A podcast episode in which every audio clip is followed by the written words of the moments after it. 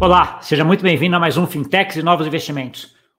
Hoje eu trouxe aqui um tema que é muito uh, inerente, que teve muito a ver com esse 2022 nosso aqui, que tem a ver com a institucionalização de cripto. Né? Grande parte das grandes empresas, bancos, etc., começando a ofertar produtos criptos né? e tendo aí que negociá-los, interagir com eles durante todo esse ano. Foi um movimento que a gente viu muito aí durante uh, 2022 e nada melhor do que a gente trazer uma grande exchange mundial que foca só em institucionais para conversar sobre isso. Tá? Eu estou aqui hoje com Guilherme Rebani, que é o head da OSL para América Latina e Brasil. Tudo bom, Guilherme? Olá, Gustavo, tudo bem? Obrigado pelo convite. Muito bom ah, estar aqui. Eu que agradeço. É, como eu falei nessa, nessa, introdução aqui, a gente teve esse ano aí uma, uma, um foco aí muito grande institucionais vindo para cripto, criando produtos, né? Então, desde meio de pagamento, bancos, etc., assim, foi uma, uma, uma enxurrada que veio ali, né? Que lá no final de 2021 a gente já vinha um pouco, né? E vinha. Tá? E eu imagino que a USL aí tenha focado nisso e tenha tido um crescimento aí mundial bastante grande uh, durante esse 2022. Mas vamos dar uns passos para trás antes. Eu queria que você me contasse duas coisas. Uma, a OSL, né? O que, que ela é, né? Como é que ela foi criada? Já, é, já foi criada com essa ideia? E um outro também é como é que você entrou nesse mundo cripto, né? Porque acho que é uma coisa que é interessante também saber um pouco da história de tua. Como é que você chegou aí? Não, legal. Vamos lá. A respeito da OSL, a OSL é uma plataforma asiática. É, os fundadores começaram ainda lá em 2013 negociando, fazendo mercado de balcão na Ásia, uma turma que vem do mercado financeiro.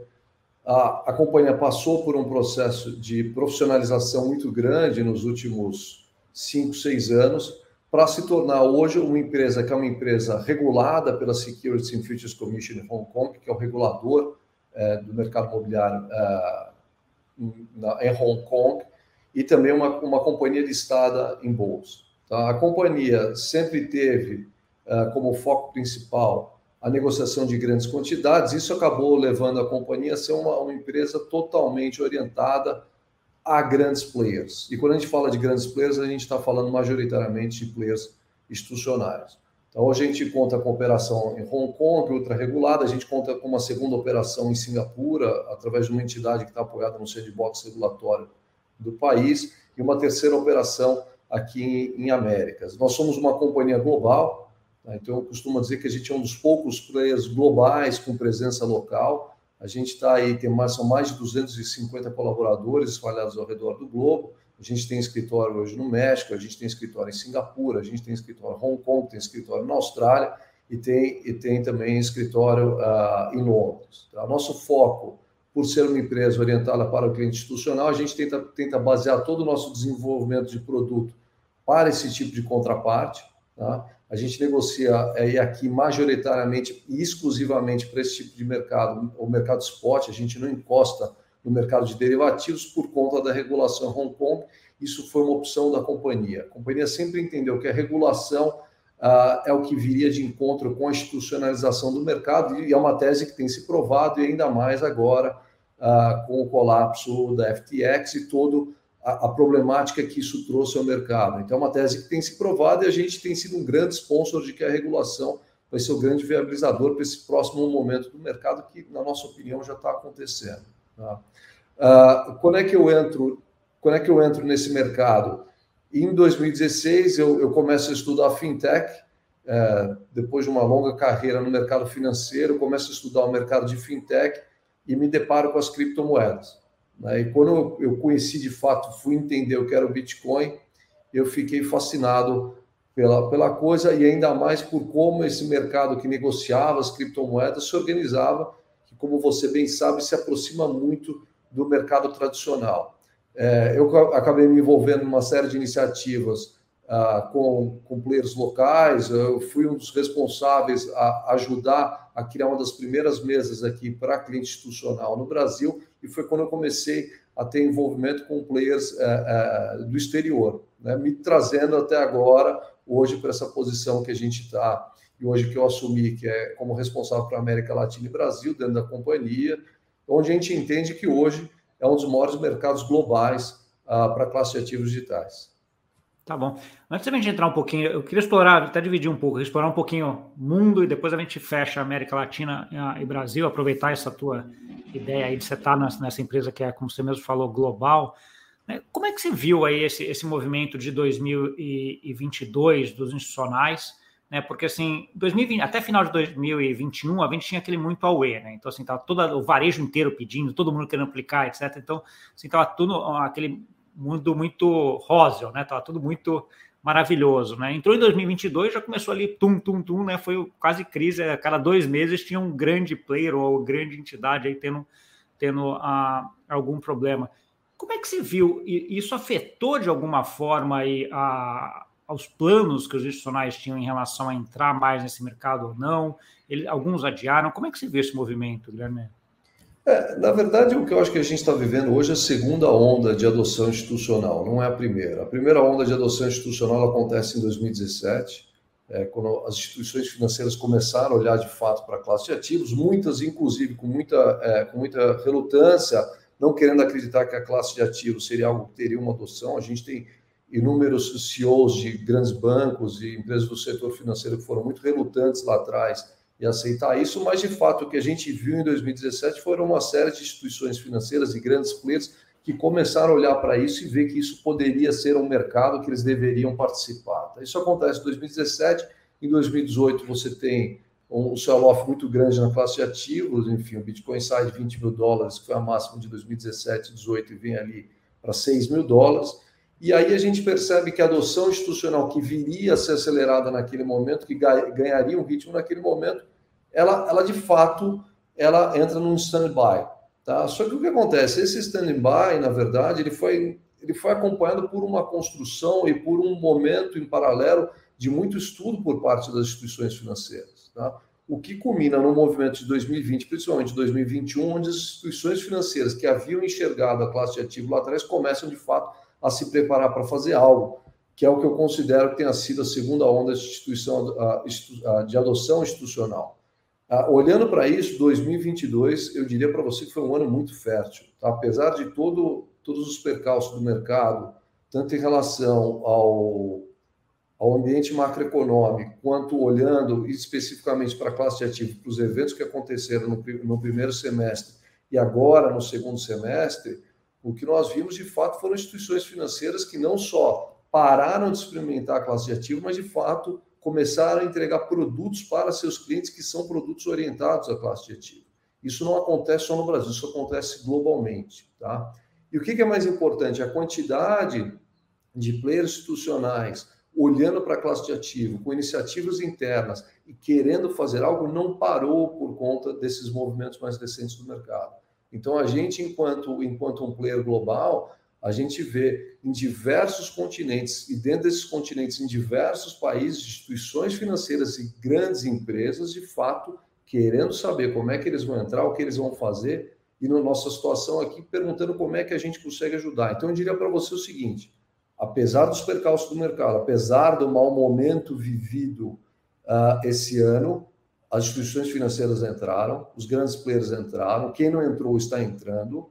Uh, é um mercado que ficou too big to fail, essa que é a grande verdade, e que, na minha opinião, essa segunda onda é uma onda onde ocorreu, está ocorrendo uma criação de uma infraestrutura do mercado que vai viabilizar uma terceira onda que vai ser muito maior quanto o que a gente está vendo e viveu no ano passado, nesse ano. Entendi. Você consegue dar alguns números pra, em relação a alguns nomes em relação a isso uh, mundialmente, Guilherme, em relação a vocês mesmo? Assim, qual cresceu o número de clientes? Quantos clientes tem? Algum cliente ou algum uh, caso emblemático que você tenha dentro da SL? Eu acho que assim, hoje a, a companhia tem, tem uma joint venture com, o Standard Chartered na Europa, é um grande banco europeu. O banco hoje utiliza a nossa tecnologia numa através dessa JV, o banco tem uma, tem uma frente que é o Zoldia Markets, que é uma frente para digital assets, utiliza a nossa tecnologia. Hoje nós temos o DBS, que é o maior banco de varejo uh, da, do Sudeste Asiático em Singapura, utilizando nossa tecnologia. Quando eu falo utilizar a nossa tecnologia, não é que eles estão apenas utilizando a tecnologia de fato, na verdade, eles estão acessando o nosso conhecimento, nós estamos ajudando essa, essas, essas instituições financeiras a oferecerem para seus clientes acesso esse mercado, tanto através de liquidez, como tecnologia, como conhecimento. Como é que você, como é que você gerencia uma operação é, de ativos digitais? Majoritariamente aqui a gente fala sobre criptomoeda. Na América Latina, A gente tem o caso da, da Lária, a Lária Ledesma, que é uma, é uma companhia de investimento sul-americana, que hoje também utiliza a nossa tecnologia com foco específico em corretagem para oferecer a seus clientes compra e venda de criptomoeda. E é uma conversa que a gente tem tido com diversos players quando a gente fala de parte do nosso, dos nossos produtos, que são os produtos de software as a service. Olhando para a parte de liquidez e serviço, a gente tem hoje é, no Brasil, o que é notório, o Brasil hoje tem 12 ETFs de, de ativos digitais listados na B3, né? é o maior país hoje, tirando o Canadá, foi o primeiro a oferecer é, é, essa classe de produto, depois Brasil. No Canadá, você, você tem até um pouco mais de ETF, mas eles são majoritariamente single assets, eles são mono assets, é Bitcoin e Ether. Tá? No Brasil, não. Hoje, no Brasil, o investidor da B3 consegue acessar mais de 40 ativos digitais através desses ETFs. E importante dizer, tem muito investidor institucional que usou esses ETFs, estão usando esses ETFs como objeto de estudo na alocação, principalmente alguns fundos. Isso é muito importante. Tá? A gente tem no Brasil, como por exemplo, é importante trazer aqui bancos digitais, plataformas de investimento e bancos tradicionais olhando para isso, alguns já oferecendo o produto de compra e venda de criptomoeda dentro de suas plataformas. A mesma coisa a gente já tem visto na Austrália acontecer e em outros países na Ásia. Tá? Em termos de volume, a gente viu de fato uma adoção institucional muito grande. Hoje em dia, a gente negocia com alguns bancos, players que até alguns anos atrás nós entendíamos que não iriam negociar com a gente. Hoje isso já está viabilizado. Tá? E de fato, a gente teve um crescimento muito grande esse ano. Eu diria para você que é algo que a gente sentiu muito a partir de abril até setembro desse ano, um crescimento muito grande desse tipo de player acessando uh, uh, os nossos produtos e acessando a nossa liquidez de mercado. Entendi. Legal, não, e, e, até, e até faz sentido até um pouco, né? Porque assim, uma das coisas que sempre, sempre pergunto é preço não reflete coisa, tem aquela velha máxima de mercado, né? Que você tem que comprar quando está baixo e vender quando está quando tá alto, né? Então, assim, o preço acaba não refletindo tudo. O, o, que, o que me deixava um pouco mais assim, com aquela pulga atrás da orelha, é que a gente teve vários uh, casos aí de problemas de, de certa forma, infraestrutura de cripto, né? Então, assim, o caso FTX é isso, você falou, é um caso não regulado, uma fraude que foi lá dentro aconteceu, é o próprio caso da Terra, um pouco antes, né? Celsius, etc. Você teve vários casos aqui uh, que poderiam ter abalado essa confiança de que, pô, isso aqui ainda está meio chacoalhando, a infraestrutura é ruim, mas pelo que eu entendo de vocês, isso não foi chacoalhado, né? Eles estão lá testando, eu imagino que, que em volumes ainda muito pequenos, né? Porque até começa assim, né? E, e, como deve ser mesmo, né? Primeiro você testa com um pouquinho, vai gostando, vai entendendo, e aí você vai, uh, você vai aumentando para ter uh, isso mais. Você comentou no caso do produto de vocês, Guilherme, que vocês têm SaaS e também a parte de broker, uh, brokerage, exchange e tal. Conta um pouquinho para o que, que vocês oferecem para o mercado. É, basicamente, a gente, tem, a gente oferece duas verticais de negócio, tá, de produtos. O primeiro aqui seria a parte de mercado, de acesso ao mercado. E como isso se dá? Isso se dá através uh, de toda a nossa plataforma de corretagem, que é a plataforma de brokeragem. E aqui o cliente ele pode acessar tanto os nossos serviços via um portal, quanto via as APIs ou quanto a execução uh, via voice execution. Quando eu falo execução via voice, é porque nós temos, de fato, uh, duas operações rodando 24 por 7 para atender uh, o mercado global. Então, eu tenho uma mesa de operação no México, eu tenho uma outra mesa de operação que fica na Ásia, para atender nossos clientes 24 por 7, no, no que diz respeito à corretagem. E aqui eu vou ter grandes fundos, aqui eu vou ter grandes players que negociam grandes quantidades, a turma que precisa acessar uma mesa de operação, que precisa acessar um mercado de, de brokeragem. Tá? E essas operações são não com custódia, sem custódia ou com custódia de vocês? Como é que funciona isso? Então, tanto a nossa, dentro do, de mercado, a gente vai oferecer tanto a parte de corretagem quanto a parte de exchange. Tá? Eu tenho aqui uma exchange que é preparada para o cliente institucional. Mais uma vez, só faço negociação spot. Tá? Quem que eu tenho aqui? Eu tenho os grandes trading groups, por exemplo, fornecendo liquidez para essa operação. Tá? O que, que acontece? É, isso tudo aqui eu tenho uma estrutura de custódia. Eu tenho duas estruturas de custódia. Uma estrutura de custódia que está em Singapura e tem uma outra estrutura de custódia que está em Hong Kong, que é ultra regulada, e nesse caso eu sou custodiante. Muito importante dizer isso. O que, que é interessante notar? Uh, com o colapso da FTX, nós passamos a ser procurados por diversos players globais querendo entender um pouco mais nossa solução de custódia. Porque no fim das contas, você tem alguns tipos de players que entenderam o seguinte: eu preciso acessar um custodiante, eu preciso estar numa jurisdição regulada, né? que é o que a gente oferece a partir de Hong Kong. Só para você ter noção, em Hong Kong hoje, o meu cliente ele tem uma situação que ele está 95% regulado, isso é uma demanda do é, ele está 95% segurado sob demanda do regulador. É o que a regulação da Securities and Features Commission exige para que nós tenhamos, enquanto detentores da licença de negociação de digital securities. Uh, Entendi. E aí, e aí você entra em toda aquela parte de regulação de mercado financeiro tradicional para cripto, né? Que é a segregação de patrimônio, a prova de. que seria uma prova de reserva, com a prova do passivo também, que é tudo, né? Eu, eu digo para você o seguinte: a regulação hoje em Hong Kong ela nos coloca, uh, enquanto exigência regulatória, no mesmo nível uh, que uma instituição financeira tradicional. E te digo mais: por isso, nós somos o único player hoje a oferecer essa solução em Hong Kong e muitas instituições financeiras acessam a gente, uh, porque nós somos o único viabilizador disso. Nós fizemos um trabalho para ter essa licença e para estar sobre essa regulação. O que, que isso acaba refletindo? Toda a minha parte de infraestrutura de negociação, ela está preparada olhando para esse ambiente ultra regulado. Então, acho que isso é importante. Né? E, e, e você oferece, mas aí na parte de negociação, você oferece as duas opções. Pode tanto eu deixar os ativos custodiados negociar com você, quanto quando eu só negociar e a custódia ficar comigo. Só, né? só negocio, muitos clientes optam por isso. Deixar bem claro. Tá? A gente não tem qualquer restrição quanto a isso. É, e aí que a gente entende exatamente que está. Acho que o grande os grandes diferenciais desse universo do digital assets é essa possibilidade de você conseguir movimentar os ativos. São ativos que são é o mesmo ativo negociado em diversas praças de negociação, se assim a gente puder dizer, é, mas sob controle do cliente, como é que ele vai realizar essa custódia. Então a gente não tá tem, tá não tem restrição nenhuma quanto a isso. Essa é a nossa primeira vertical de produto. A segunda vertical de produto aqui, o que a gente tem é a, uma vertical de SaaS, Software as a Service. E aí, como eu citei, a gente tem grandes clientes globais que utilizam essa nossa infraestrutura, essa nossa tecnologia, para oferecerem para os clientes deles a compra e, e venda de, de ativos digitais. Tá? E mais uma vez, apoiada pela nossa tecnologia, apoiada pela possibilidade de estar usando a nossa custódia e apoiado principalmente pelo nosso pool de liquidez. O que, que é importante aqui? toda essa negociação que acontece, né, toda essa negociação que acontece no serviço de corretagem, no serviço de exchange, no serviço de SaaS, toda essa negociação está envolvida num grande pool de liquidez. Tá? Então, quando eu estou negociando, quando um cliente meu negocia ah, no balcão com a gente, por exemplo, a hora que os meus traders vão fazer a zerada dessa posição, ou seja, toda a parte de hedge dessa posição, muito provavelmente eles vão estar acessando uma liquidez que pode estar na minha exchange ou que porventura pode até, até estar vindo através uh, de, algum, de alguma dessas plataformas que estão utilizando a nossa tecnologia de SaaS. Sim. Entendi, entendi. Quando você está falando de, de cripto, de tokens, uh, eu entendo que você está falando basicamente do, do, do, dos tokens criptos ali, né? Os 100, 200 maiores tokens criptos, né?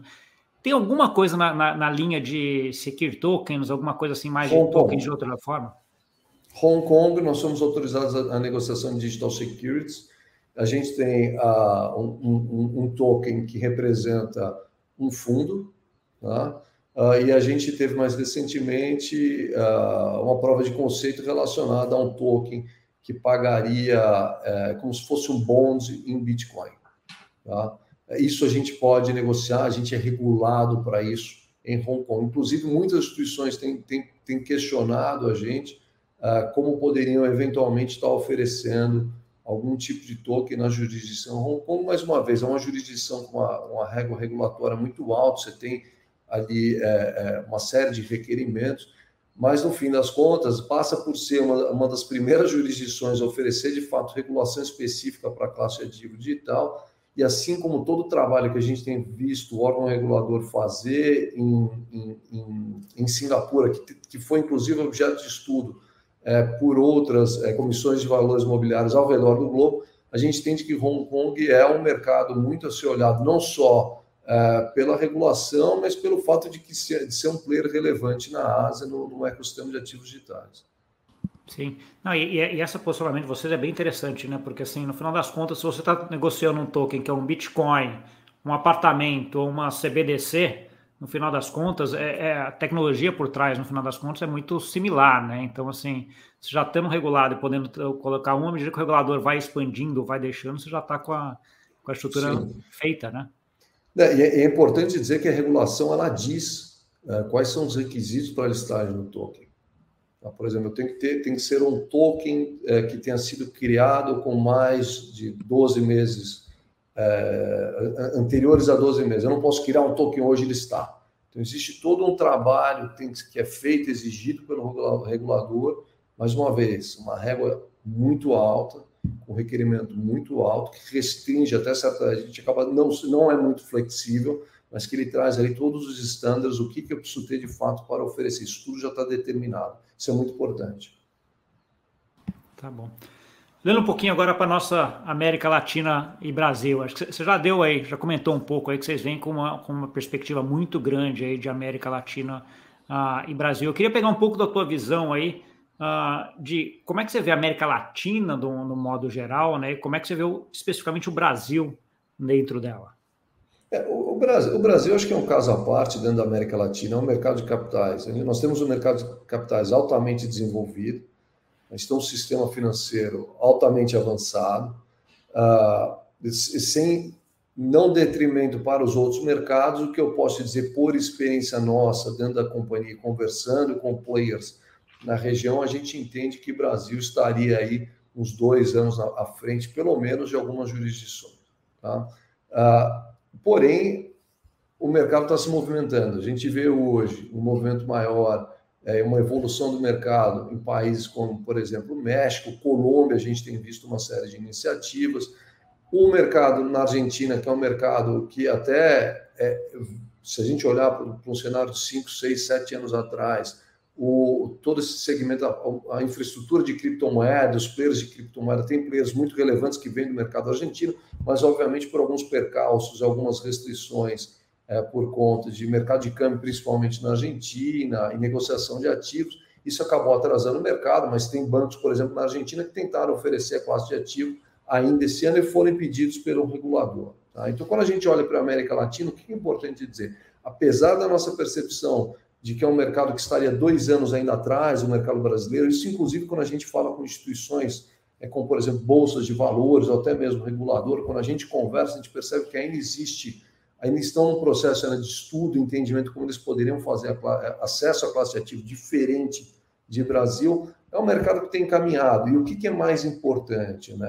Quando a gente fala de criptomoeda especificamente, em algum momento isso vai ser tratado também de digital assets, a gente fala de um play que ele não se restringe a uma única regulação. A gente está falando de um play que ele é global. Então, da mesma forma que a gente vê hoje exchanges globais oferecendo produtos uh, no mercado brasileiro, no mercado norte-americano, no mercado latino-americano, da mesma forma que a gente vê players brasileiros com interesse em expandir a operação para a América Latina, o contrário também é verdade. A gente tem visto muitos players, por exemplo, latino-americanos, não brasileiros, procurando entender como é que eu acesso o mercado brasileiro, porque, como a gente bem sabe, o mercado brasileiro hoje é o terceiro, quarto maior mercado é, para a classe de ativo no mundo, é um mercado muito friendly, é entrando em Brasil, é um mercado onde a gente tem tanto entendimento por parte do regulador é, é, de que você pode ter a construção de produtos, estão aí os fundos de investimento dois, desde 2017, desde 2018, a CVM já já se manifesta uh, dando a possibilidade da criação desse tipo de produto. Hoje a gente tem uma infinidade, são mais de 30 fundos, se eu não me engano, aí oferecendo uh, a classe de ativo.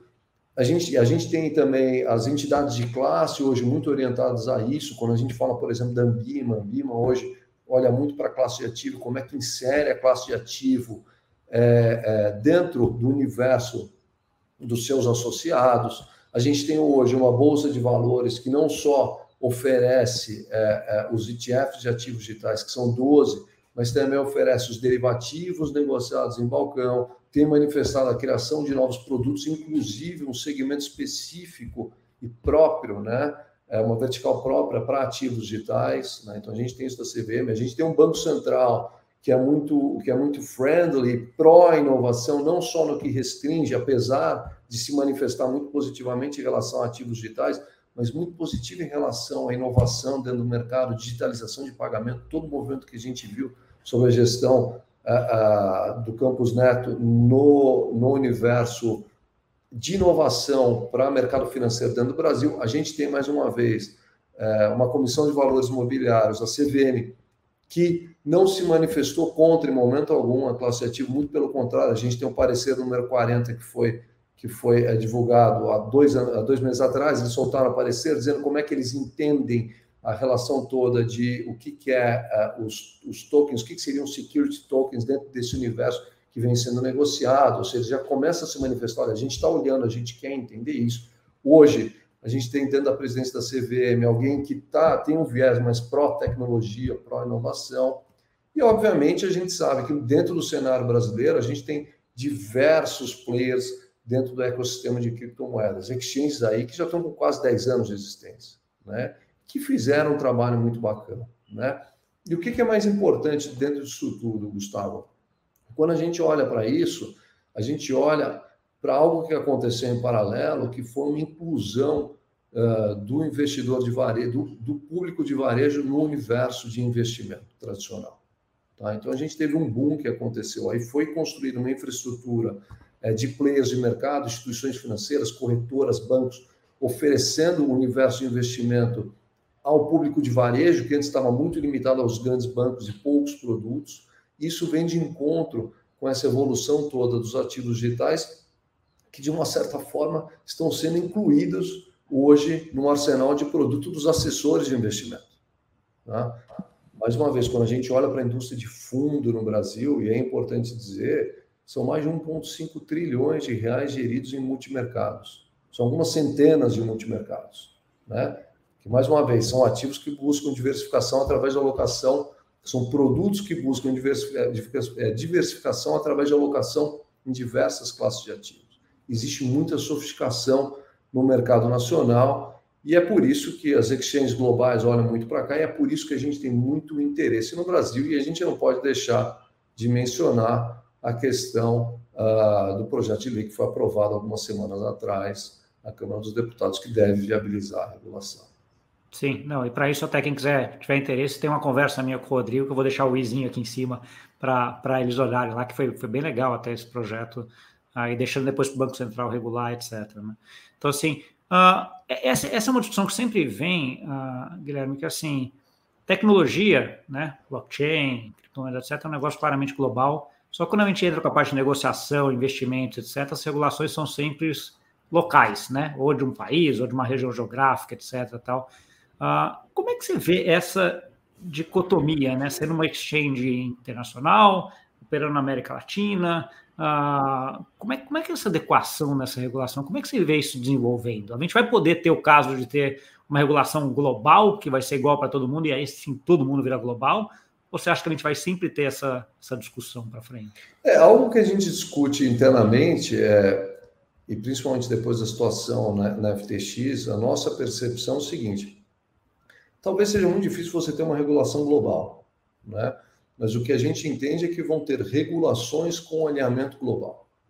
Tá? Aonde eu vou observar o que está sendo feito em outra jurisdição, o que está sendo praticado, né? e vou buscar me alinhar com isso, entendendo que ali eu tenho boas práticas que devem ser, de certa forma, serem replicadas, eu não diria que copiadas.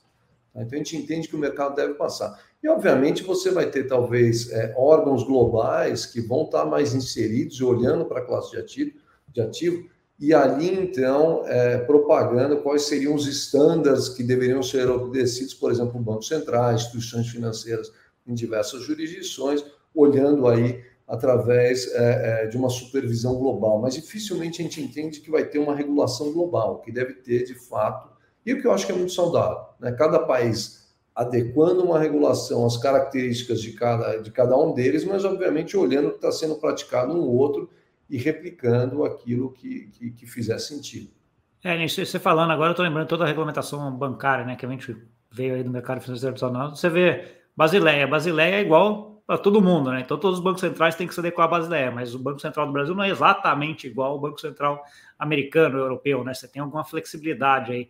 E acho que é, é que você falou, é saudável você ter um pouco dessa, uh, dessa flexibilidade uh, em relação a isso. Um outro ponto que vem também nessa parte de negociação vem a parte de stablecoins e CBDC. Né? Então, assim, um dos grandes coisas que acabam fechando essas, essas grandes áreas econômicas são as suas moedas e as negociações entre elas, os controles entre elas. Quando a gente entra para stablecoins ou para CBDC talvez menos, mas stablecoins o negócio começa a ficar mais fluido, né? Então, assim, a tecnologia hoje faz com que você pegue uma stablecoin no Brasil e vá para onde você quiser, né? Sem, sem tese ter ali uma operação de fechamento de câmbio ainda, como é no caso uh, do Brasil e outros países, né? Como é que você vê o desenvolvimento da, das exchanges globais associadas a essas CBDCs e uh, stablecoins? É, o que eu acho é o seguinte, hoje é, eu, eu, diria que a gente tem alguns grandes mercados no universo de digital assets. Tá? A gente tem hoje um mercado que é uma construção de infraestrutura para acesso do player institucional. Isso é uma coisa. Depois a gente tem uh, uma parte uh, que é a oferta de produtos para players mais sofisticados. Por exemplo, os ETFs. Né? Eu costumo dizer que os ETFs aqui eles, eles demandam uma sofisticação na execução. Você pega hoje alguns ETFs negociados no Brasil, ele tem um basket ali com 10 digital assets. Como é que você executa isso para eles? Então, você tem esse segundo grupo. Depois, você tem um terceiro grupo, que seriam ah, das firmas e empresas de trading mais profissionais, os grandes trading groups. Esses caras demandam tecnologia, eles demandam uma infraestrutura de baixa latência uh, para poder escalar a operação, que são os grandes market makers globais, os grandes arbitradores locais. Isso é uma terceira coisa. E tem um quarto, que aí voltando para o que você perguntou, que são as stablecoins. Tá? Uh, eu acho que as stablecoins aqui elas são uma, uma, grande nova fronteira no setor financeiro, uh, quando a gente fala de transação de recursos. Obviamente, em algum momento, elas vão tangenciar, esbarrar ou convergir com, com, com as moedas dos bancos centrais, as moedas do Central Bank Digital Currency, isso vai acontecer. E, de fato, eu acho que é muito cedo ainda para a gente prever como é que essa sinergia vai, vai de fato se dar, né? Mas o que a gente entende é que em algum momento a gente vai estar falando sobre real digital na negociação dos nossos ativos. Tá?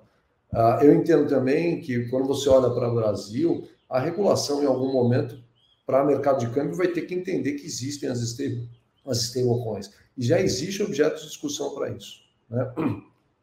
Como é que eu posso fugir da infraestrutura? É, é, como é que eu posso buscar alternativa além da infraestrutura hoje de transferência de recurso internacional utilizando as stablecoins? Né? Como é que eu posso incluir elas nisso?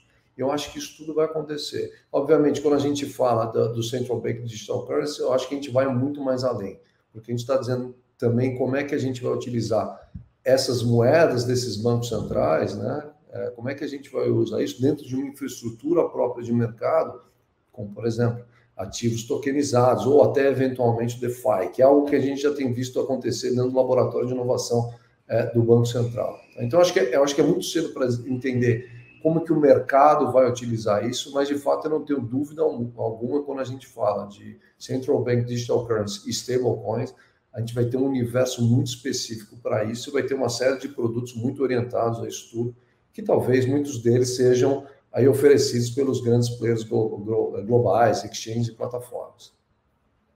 Vocês têm dentro da plataforma de vocês também sistemas de controle de riscos, tipo, ou não é? Muito, não faz parte? Muito, muito. Dentro, quando a gente, quando a gente conversa sobre nossos softwares a service para o cliente, uma coisa que a gente volta e, e, explica muito, e isso tem sido ainda mais enfatizado é, nos últimos seis meses, depois de todo o problema, problema do Luna agora da FTX, a gente volta e fala o seguinte: deixa eu te falar um pouco sobre o que eu tenho dentro da plataforma, que é o nosso core platform. E aí, quando você olha para o core da nossa plataforma aqui, a gente tem um núcleo que é muito preparado para como roda hoje é, é, uma instituição financeira. Quando a gente olha hoje para o mercado de corretagem no Brasil, que é onde eu tenho bastante experiência, eu sei o quanto existem ali é, requisitos regulatórios, o quanto tem requisitos de contraparte, requisitos, por exemplo, da, da própria Bolsa. Tá? E você tem que ter toda uma parafernália desse sistema ali que está preparado, tá? não só para auditoria, mas para enquanto controle real time. E a gente tem muito disso hoje dentro da nossa plataforma, obviamente adaptado muito ao que vem da regulação de Hong Kong, isso que é muito importante dizer. A regulação acaba puxando a gente a ter que ter algumas coisas e a gente acaba tendo dentro da plataforma esse, esse tipo de, de, de recurso. É, e, e, eu acho que é interessante ter isso até adaptado ao mundo cripto, né, Guilherme? Porque assim, os controles de risco, o controle de algumas coisas são, são diferentes né, em relação a, a, a, ao que você tem no mercado tradicional. Por mais que eles tenham, eles tenham similar, grande similaridade, mas tem alguns riscos que você tem em cripto, né? Então, assim, por exemplo, a gente já comentou um pouco, risco de custódia Né? Uma, uma coisa que, quando a gente fala de mercado financeiro tradicional, é um risco uh, bastante minimizado, já tem o custodiante regulado, etc. Quando vai para cripto, é um risco enorme, né? Sim, com certeza. E vou além, o risco de contraparte. Né? Como é que é o risco de contraparte? Hoje você pega uma, uma instituição financeira, ela negocia muitas vezes contra contrapartes que são reguladas, né? é, ou muitas vezes quando a gente pega do mercado organizado, mercado de bolsa, você existe um ambiente de negociação ultra regulado da bolsa.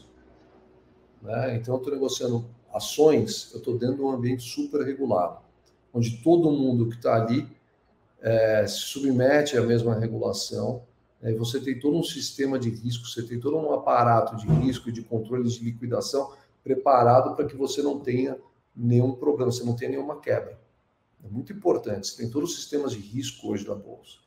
Uh, nesse universo de digital assets, quando a gente fala de trading, acaba sendo que cada contraparte é responsável por controlar e gerenciar os seus próprios riscos, porque eu estou negociando no mercado aberto. Né? Então a gente hoje tem um trabalho muito grande e a gente hoje, e foi muito interessante, porque a gente passou por dois eventos é, onde o risco de contraparte, os riscos de contraparte aumentaram muito no mercado, que foi o primeiro evento a, a, da Luna, Terra, e agora esse evento da FTX, onde a gente teve que estressar esses nossos, esses nossos parâmetros de risco de contraparte, a gente, a gente pôde entender de fato estão funcionando ou não estão funcionando. Né? O, que, que, eu, o que, que eu tenho que fazer agora num evento como esse? Eu tenho que diminuir o risco. Né? Então, eu tenho um problema de risco de crédito no mercado, eu tenho que sair diminuindo o risco das minhas contrapartes. Né? Como é que eu faço isso? Né? Então, é, é, é, o mercado tem algumas particularidades e, e, e, e é aí que eu acho que a gente ganha muita visibilidade, porque o investidor institucional, quando ele quer negociar, ele acaba optando, ele fala, posso ir numa exchange de varejo, e não em detrimento das, das corretoras, das exchanges de varejo, que oferecem um serviço muito bom para esse público, ou eu posso procurar algum player que seja preparado para o cliente institucional. E aí que eu acho que a gente se posiciona muito bem, é onde a gente tem tido muito sucesso, porque de fato a gente está preparado para esse público. Tá ótimo. Olhando agora 2023, né? Estamos logo, logo ali. Como é que você está vendo uh, 2023 aí para o mercado né, e para o SL? O que, que você pretende alcançar em 2023? É, acho que a primeira coisa, a gente, a gente sai 2022 à sombra de um evento muito ruim que deve empurrar discussão regulatória em diversas jurisdições. Eu acho que Brasil a gente termina aí com, com um golaço, que é a questão do, do, da aprovação do projeto de lei. Obviamente a gente depende ainda da sanção presidencial, que é que parece talvez não, ser, não aconteça esse ano ainda, mas enfim, a gente já termina o ano com alguma coisa muito bem encaminhada e que possivelmente deve dar à luz aí uma regulação, mais importante ainda, sob gestão de um banco central, ao que parece que é muito pró-inovação, muito favorável aos ativos digitais. Então, acho que isso que é muito importante. Então, olhando para o Brasil, acho que a gente vira o ano aí com um horizonte muito positivo em termos de regulação e é algo que a gente deve ver uma discussão aumentando em outras jurisdições no mundo. Quando a gente fala de mercado, de fato, o mercado está passando por um, por, um, por um momento de baixa, tanto em relação a volume, volatilidade e liquidez. Eu acho que é um, é um mercado que se machucou muito com os eventos recentes, que tem sofrido muito é, por conta do ambiente macroeconômico global. É importante dizer isso. A gente está num movimento, a gente tá, vem vivendo um período de altos juros em diversas economias, principalmente no mercado norte-americano, e isso, como a gente sabe, quando o governo norte-americano sobe juros, não adianta. A gente acaba tendo uma depressão e acaba tendo um enxugamento dessa liquidez toda que estava inundando o mundo até o ano passado. Então, a gente viveu aí 10 anos de exuberância de capital e isso está sendo restringido agora. Né? Como é que a gente vê 2023? Eu acho que a gente deve entrar em 2023 ainda um pouco na inércia desse movimento é, é, de, do reflexo da FTX. Então, acho que a gente deve ter ainda um primeiro trimestre, que deve ser um primeiro trimestre de pouco volume, é, é, de volatilidade reduzida liquidez reduzida, mas uma vez que eu acho que isso começa a se dissipar, o mercado volta a olhar um pouco para preço, volta a olhar um pouco para atividade, mais uma vez, a construção de infraestrutura por parte de grandes empresas, clientes institucionais, instituições financeiras está acontecendo, isso não parou. Então a gente entra em 2023 uh, com, com grandes players globais acelerando iniciativas no setor. Acho que isso que é muito importante. E aí, o que, que eu acho que a gente tem que olhar de perto aí? É, quando que o governo norte-americano para de subir juros? Eu acho que esse talvez seja um dos grandes, é, é, seja um dos grandes sinais que não só o mercado de ativos digitais e criptomoeda tem que olhar, como vários mercados estão olhando. Importante dizer, importante dizer que esse movimento agora de, de paralisação do mercado que a gente está vivendo tem acontecido em outros mercados. Tá? Acho que talvez com exceção do mercado de, de, de, renda fixa, e a gente conversa muito com instituição financeira, com grandes players, com exceção do mercado de renda fixa, que real, realmente está muito ativo por conta desse movimento de alta de juros, quando a gente olha para os outros mercados, hoje está todo mundo esperando para ver o que, que, vai acontecer. E não é diferente aqui. Tá? Então, eu acho que a hora que a gente tiver uma sinalização de que o, de que o Banco Central norte-americano parou de subir juros, acho que o mercado começa a olhar e falar: opa, agora o capital deve começar a voltar, o dinheiro deve começar a voltar para os mercados, vamos começar a olhar para preço. E aí, mais uma vez, a gente vai pegar um mercado é, de digital assets, uma infraestrutura dos players que negociam digital assets e criptomoedas muito mais bem preparados. A gente vai pegar grandes instituições financeiras já com uma infraestrutura pronta para oferecer produto para o seu, seu público, para os seus clientes. Né? Então, eu acho que essa terceira onda, mais uma vez, a terceira onda institucional pode acontecer ainda em 2023, ela tem aí, na minha opinião, a capacidade de ser muito maior do que a gente viu em 2021 e que a gente viu em 2017. Boa, ótimo. Guilherme, tem mais ou menos um tempo aqui que a gente, que a gente fica, uh, já estamos nele. Eu queria que você deixasse agora uma mensagem final e onde quem te ouviu aqui interage com você. Não, eu, eu, eu acho que o principal, e eu tenho dito isso muito, a gente tem que se orgulhar muito do Brasil hoje em termos de, de, de mercado de criptomoeda e digital assets. A gente tem hoje um mercado muito maduro. A gente tem hoje diversos players oferecendo uma série de produtos, não só para o varejo, quando a gente fala também na parte de tokenização de ativo, acho que isso é muito importante. A gente tem diversas instituições financeiras é, olhando e com frentes voltadas ah, para o ecossistema de ativos digitais. O Brasil hoje é, é uma das maiores ah, e mais importantes jurisdições ah, em, em, relação aos ativos digitais, e eu acho que está tudo pronto. A gente tem hoje aí um cenário e tem hoje um terreno muito fértil para que o Brasil se consolide nos, nos próximos anos como um importante player no ecossistema de ativos digitais, e a gente tem que trabalhar por isso. Então, a gente está muito otimista e, e, e a gente tem que aproveitar esse momento, com certeza. E onde que o pessoal interage aí contigo e com a OSL? Olha, a gente tem os nossos canais, eu acho que é osl.com, pode entrar ali, vai ter, vai ter o contato. Tem o meu e-mail também, que é guilherme.rebane.osl.com.